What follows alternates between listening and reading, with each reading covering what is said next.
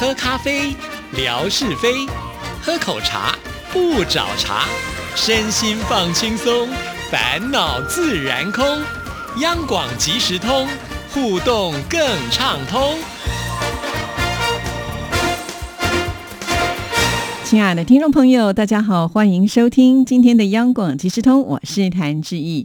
在今天的节目里呢，志毅要来跟听众朋友回信了。其实，在前一年呢，呃，有些信件我都来不及回啊，跨了一年之后，感觉好像拖了特别的久，所以今天速度要加紧了。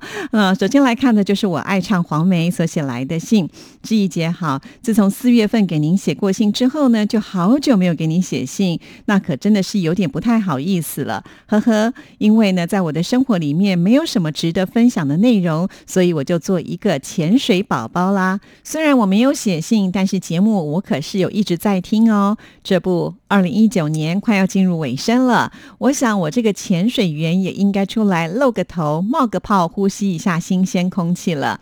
好了，啰嗦了这么多，那我就来说说我这个月听节目的感受吧。首先呢，还是要非常的谢谢我爱唱黄梅写信到节目当中来啊，至少呢，您还是愿意起来呃冒个泡，呼吸一下新鲜空气。其实我相信还有更多的朋友还一直潜在水里面呢。当潜水宝宝没有什么不好啦，只是呢，如果你愿意起来冒个泡，呼吸一下新鲜空气，让记忆能够看到的话，我会更开心哦。好，所以期待二零二零年呢，我们的潜水宝宝都愿意浮上水面来跟记忆打个招呼。好，我们来继续看这个信件。的内容，文哥的台语教唱听起来感觉还是很不错呢。为了让大家能够学会，志毅姐和文哥在节目当中把这首歌曲完整的播放了一遍。我想这是央广即时通在开播以来首次播放歌曲吧？还是呢？以前就曾经播放歌曲，只是我没听到而已。说到了播歌啊，那可是我专长了，不是吗？因为毕竟呢，做音乐 MIT 的节目这么长的一段时间了，播歌对我来讲呢，这既轻松而且又开心的一件事情，可以听好歌嘛啊！但是刚刚开始我接央广即时通节目的时候，呃，其实也有呢讨论到有关于播歌曲。呃，我一开始接到的指令就是说可以念念信啦，然后中间也可以插播一些歌曲。我心里想说，那太好啦！一首流行歌曲最少也有一个三四分钟吧，播两首歌曲呢，恐怕这个节目的时间就已经过一半了。那应该是蛮轻松的。没有想到，当我正式的接这个节目之后呢，就接到了新的指令，就是不要播歌 天哪！所以呢，从那次以后就开始没有再播过一次歌曲了。直到呢有听众朋友反映说，希望能够呃了解台语的歌词的内容，就请文哥来做这个歌词的赏析啊。那既然都已经介绍，我就可以顺理成章的来播歌啊。好像也就那么一次播了一首歌曲啊。那一天呢，我就可以少讲四分钟的时间，多好啊！呃，很希望呢文哥能够多多的来介绍这个台语歌曲的赏析啊。其实我们也有准备，就是文哥来讲其他台语歌曲的歌词赏析啊，但是。文哥每一次来，总有好多的话想要跟听众朋友说啊。然后呢，我们就把这个歌词赏析呢，当做一个就是等一下有空的时间，我们就可以来跟大家做分享。不过呢，只要这个话匣子一开以后呢，就滔滔不绝啊，一下子二十分钟就过去了，总是没有时间来做这个单元呢。可见文哥他骨子里面还是喜欢做广播节目主持人的，拿到麦克风的时候就可以噼里啪啦、噼里啪啦的讲不停。这点我非常非常的佩服，因为做广播都已经这么久的时间。了，即便他已经换了跑道，但是呢，他这个主持的功力呢，完全没有退减哦。好，那我们继续再来看下一段，十一月十四号的直播，我也有去听，我实在是十一点三十六分收到一直播的通知才点进去，感觉有点来晚了。看到其他的听众早就进来节目现场，刚开始的效果还非常的流畅，可能是志毅姐你那边的麦克风没有接通吧，声音好像是从手机的麦克风里传进来的，说话的距离有点远，但是呢，现场的气氛却感觉非常的真实。大概是十一点五十五分左右吧，这边的网服器呢就不太稳定，收听也有点卡顿，一直卡到直播结束。本来呢，我想退出重新刷一下再进来，也许这样的话卡。顿的效果可能会改善一些，可是对我来说操作不是那么的方便，所以我也就没那么做了。因为我怕退出了之后就很难再找到直播的路口了，只好坚持的把节目听完。还好的是，虽然有点卡，节目的内容还是能够完整的听下来。时间来到了十二点十五分，志毅姐正在跟总台长讲话。突然这个时候呢，听到有什么东西掉下来的声音，然后就听到志毅姐赶忙的说要把这个插头把它插上去，这是给直播传输的声音信号。这个时候的声音也就变大了。好了，写了有点乱，志毅姐就将就看着吧。最后，祝福央广即时通在二零二零年越办越好。我也会一如既往的收听江西九江爱唱黄梅。好，非常的谢谢您写这一段啊，而且绝对没有写的很乱很杂。好，在这边我要特别的跟呃我爱唱黄梅说，很开心能够看到你啊啊，即使不是那么的方便，但是还是很愿意呢把这样的信件传到志毅这边来，志毅是很感动的啊。好了，那来说一下这个直播的问题啊，非常的谢谢您啊，呃。啊，就是有来收看我们的直播。既然是直播，就表示呢，它是一个即时的现场啊。在现场节目当中，经常会发生很多的状况，其实都是考验的主持人的反应啊。所以当天我看到我们那个接的线掉下来之后呢，也就赶紧的希望我们其他同事能够进来帮我。那最快的方式就是我直接呢就把它说出来哈。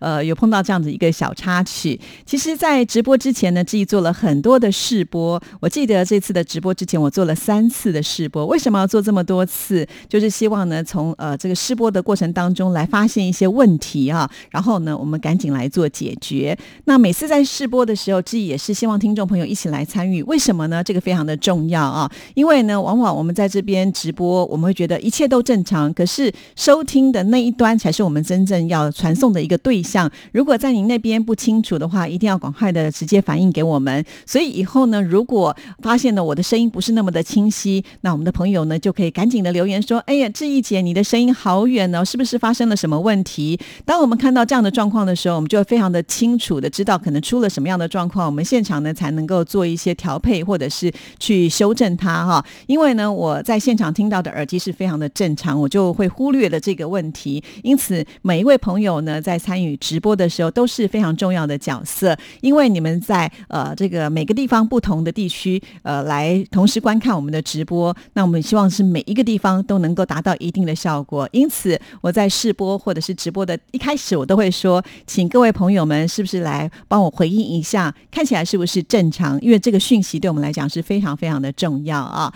再来呢，就是提到了有关于找不到直播的一个入口哈，所以呃，这个试播的时候，听众朋友参与就非常的重要。志毅在做试验，听众朋友也可以跟着一起做试验呢。呃，第一次可能路径不是那么清楚，可是当可能志毅在做第二次直播的时候，你就会比。较了解一下，第三或者是正式直播的时候，哎，你就更清楚从哪一个路径进去会比较清楚啊。其实志也发现了，这次的这个直播呢，好像没有像以前来的这么的方便哈。所以我建议大家，呃，目前呢，自己用的是这个一直播的 app 啊，也就是说，大家先把这个 app 给下载下来的时候，呃，来看直播，好像是会比较顺畅一些哈。那因此呢，希望所有的听众朋友呢，先做这样子的一个动作，然后呢，自己都会预告说我我。在哪一天要做直播嘛？因此你在这个时间的时候也可以打开微博哈，就守在志毅微博的画面当中。那时间到了，呃，我开了直播，那个画面就自动会开启，大家也可以等在那里了哈。不管怎么样，我们多试几次，我相信应该会越来越顺畅的啦。既然说到了直播，在这里顺便也要做一下宣传呢。我们下次的直播很快哦，就在一月的二十一号星期二的中午，呃，十二点呢。我们也要来开一个直播，而且呢，这次除了有总台长之外，我打算呢还要邀请更多的人来到我们这个直播室啊，因为我心里想的就是要帮大家凹福利，希望这些来宾都要带礼物送给大家。好啦，其实这是我心里面的计划，都还没有真正的得到他们的许可，不过我心里面打算就是要这么做啦。好，不管怎么样呢，请这一天大家先留下来，就直接去拿一支红笔呢，把你们家的。月历，或者是呢，我们央广寄给你的桌历，就在这一天呢，先把它圈起来，上面写两个字“直播”，然后呢，写一个十二点，这样子就不会忘记了哈。呃，希望呢，每一位听众朋友都能够来参与。除此之外呢，很快的哦，我们再来的直播就在二月六号星期四，不过呢，这次的直播是在晚上的。八点钟哦。啊，为什么要在这一天来开直播？其实呢，就是要配合元宵节，让大家来猜灯谜啊。这次呢，除了志毅之外，我们还呢特别请到了再度复出、重出江湖的纯哥，跟志毅一起来搭档主持猜灯谜啊。呃，当然了。猜灯谜一定是会给奖品的嘛，对不对？所以呢，就算呃一次拿不到奖品，我们还有第二次的机会，还有第三次的机会。你看我们央广即时通的节目是不是是非常的有诚意呢？哈，那在这里呢，当然也是希望听众朋友呃稍微的能够准备一下，因为我知道很多人都是透过手机来看直播，对不对？可是呢，在当天就是元宵节猜灯谜的时候，我们会同步开放扣印哦，让听众朋友进来猜灯谜。那因此可能一只手。机就不够用了哈，不管您可能是用这个电脑来看呃我们的直播，然后呢留出一只手机来扣印电话进来猜灯谜，或者是说呢就跟你的家人借另外一只手机哈，随时可以打电话进来。呃，我想呢呃先做好准备，到时候呢才不会呃有这个不时之需哈。所以听众朋友呃，志毅呢也要请你再把你的月历翻到二月六号这一天呢用。红色的笔把它圈起来，上面写“直播猜灯谜”。然后呢，时间是晚上的八点钟，哈。当然，在未来的节目当中，志毅会不断的提醒大家，哈。所以呢，你如果已经记得了，也不要嫌志毅太唠叨或啰嗦，哈。因为重要的事情一定要呢要传达到每一个人都了解，哈。还有啊，很快的，我们也会把就是猜灯谜的谜题呢提供给大家，先做一些功课，好，才不会呢临时想想不出来哦，这样子就呃错失得奖的机会。因此，我是强烈的建议大家一定要每天按时的收听央广即时通，因为所有的讯息一定会在我们节目当中来告诉大家。同样的，你也不要错过了志毅的每一天的微博啊，因为呢会在微博里面透露出更多的讯息啊。因为毕竟呢广播节目啊听完一遍之后，有的时候你会漏掉忘记某一段，因为二十分钟嘛，说长不长，说短也不短啊。其实这个内容也是很多的。可是如果透过微博的话，它是一篇。一篇啊，那我会在每一篇当中呢，会把一些讯息给释放出来，包括到时候我们猜灯谜的谜题，也都会在微博里面呢把它秀出来哈。还有呢，我们要送的奖品之一呢，也都会拍照在微博当中来呈现，所以这两个是密不可分的哈。所以呃，请大家就是要锁定就对了啦哈。况且如果你有任何的疑问，呃，想要跟志毅互动的话，其实微博就是一个最好的管道了。所有的朋友都知道呢，只要跟志毅互动。的话，呃，我看到都会回的啊，所以请大家呢一定要接受我这个强烈的建议哈，不好意思喽。好，那接下来呢，我们先把时间交给景斌先生，来听听今天的生活美学之万事万物的由来，等一下再来回复听众朋友的信件。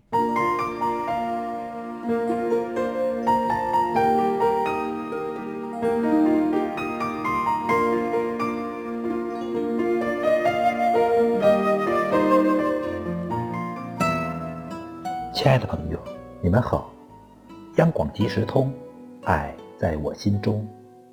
刨根问底，探究万事的来龙去脉，追本溯源，了解万物背后的故事。欢迎收听《万事万物的由来》，我是您的朋友景斌。今天我们说说消防车涂红色。阳光是由红、橙、黄。绿、青、蓝、紫七种色光组成的，它们的波长和偏转角各不相同。阳光照射在物体上，各种物体对各种波长不同的光的吸收和反射的能力不同，形成了各种颜色。简而言之，某种物体如果能反射阳光中的某一种或几种光，而吸收其余的光。那么，物体就呈现出被反射出来的单色或复色光的颜色。在可见光中，红色光的光波最长，而且偏转角最小，容易穿过水层、雨点、灰尘和雾珠。橙色和黄色光也不怕阻碍，能穿透上述物体。消防车涂成红色。不仅是为了让人看见有触目惊心之感，而且还为了在大雾弥漫的天气里、尘土飞扬的环境中，或是狂风暴雨时，使人们很远就能看见它，为它让路，以便尽快完成灭火抢险任务。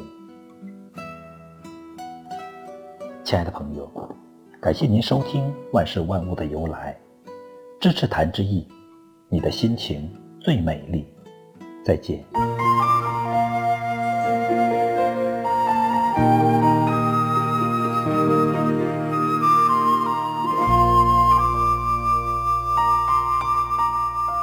谢谢景斌先生。那接下来呢，我们来看下一封信件啊。这封信件呢，就是楚昌荣啊，就是晴天 CCR 所写来的。尊敬的志毅女士、志平先生，并各位同仁，大家好，我是安徽省巢湖市的热心听友楚昌荣。再过十几天就是二零二零年的新年了。特别来信向你们表示衷心的祝福，祝福各位同仁圣诞快乐，新年吉祥，祝大家在新的一年里工作顺心，事业有成，身体安康，家庭幸福，祝柜台事业红火，受众倍增，百尺竿头更进一步。过去的一年有你们的陪伴，让我的生活过得更丰富、更有味。谢谢你们。是我要来谢谢我们的楚昌荣大哥啊，我真的很佩服。就是呃，一般可能很多人觉得上了年纪之后就不太喜欢用三 C 的产品啊，而且在学习使用上来讲，经常会出现一些障碍啊。就是在我们自己的周遭的亲友当中就会发现啊，经常会问你是相同的问题，也就是说你可能已经告诉他怎么使用，但是一不常用的话，通常就会忘记。不过呢，我们的楚昌荣大哥啊，真的是很厉害啊，不仅使用。微博，而且几乎是天天跟志毅来互动啊！只要我们有猜谜的活动呢，也会来参加。另外呢，像是我记得，只要每次扣印的时候，他都有办法能够打进来哦，可见这个手脚非常非常的灵敏。除此之外呢，这封信件呢，我想他应该是透过手机，然后呢直接写 email 寄到志毅的信箱来啊。其实，在我周边有很多的长辈们，他们是没有在用 email 的哦，他们顶多就是透过这个 line 来传一些讯息啊。但是如果你要他。很复杂，去夹档啦，或者是传送什么样的东西啦，对他们来说呢，会比较麻烦一点。可是呢，但是在我们楚大哥的身上，完全都没有这些障碍。我想，可能也是因为呃，两岸之间呢，在使用这个付费的部分不太一样的关系吧。哈，比方说在台湾啊，如果呢是消费比较高的话，我们习惯性是会使用信用卡。然后呢，呃，一般就是可能像市场啦，或者是一些呃比较低金额的消费的话，我们会是使用现金比较多哈，比较少会用手机的支付。当然，我们也会有一些手机的支付的功能啊。不过呢，大家还是比较习惯啊用现金跟这个信用卡。但是当志毅去大陆的时候，就发现呢，如果大家忘了带手机的话，恐怕这一天都不要做事情了，因为。可能没有办法消费了，因为大家都用手机刷一下，好了，那个钱就可以付出去了。或者是你要吃什么东西，也可以刷一下就送过来了啊。或者是说你要叫车的话，也必须要透过这个手机哈。其实当时我就在想啊，那是不是呢，在中国大陆的这些老人家们呢，这个手机的使用也都非常的厉害呢？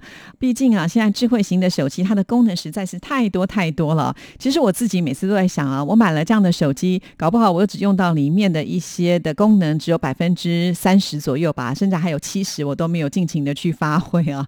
那更何况是可能是年纪比较长的朋友们，还有啊，手机不管再怎么大，它也是必须要一手掌握的啊。所以呃，有的时候手机当中的这个文字太小，对老人家来说呢，其实应该也是不容易的吧。因为大部分的人年纪大了，一定会有老花的问题啊。所以我非常非常好奇，就是在大陆的这些年纪比较长的朋友们，他们是如何来使。使用手机的那作为晚辈的这些听众朋友，你们都是怎么样来教这些长辈使用啊？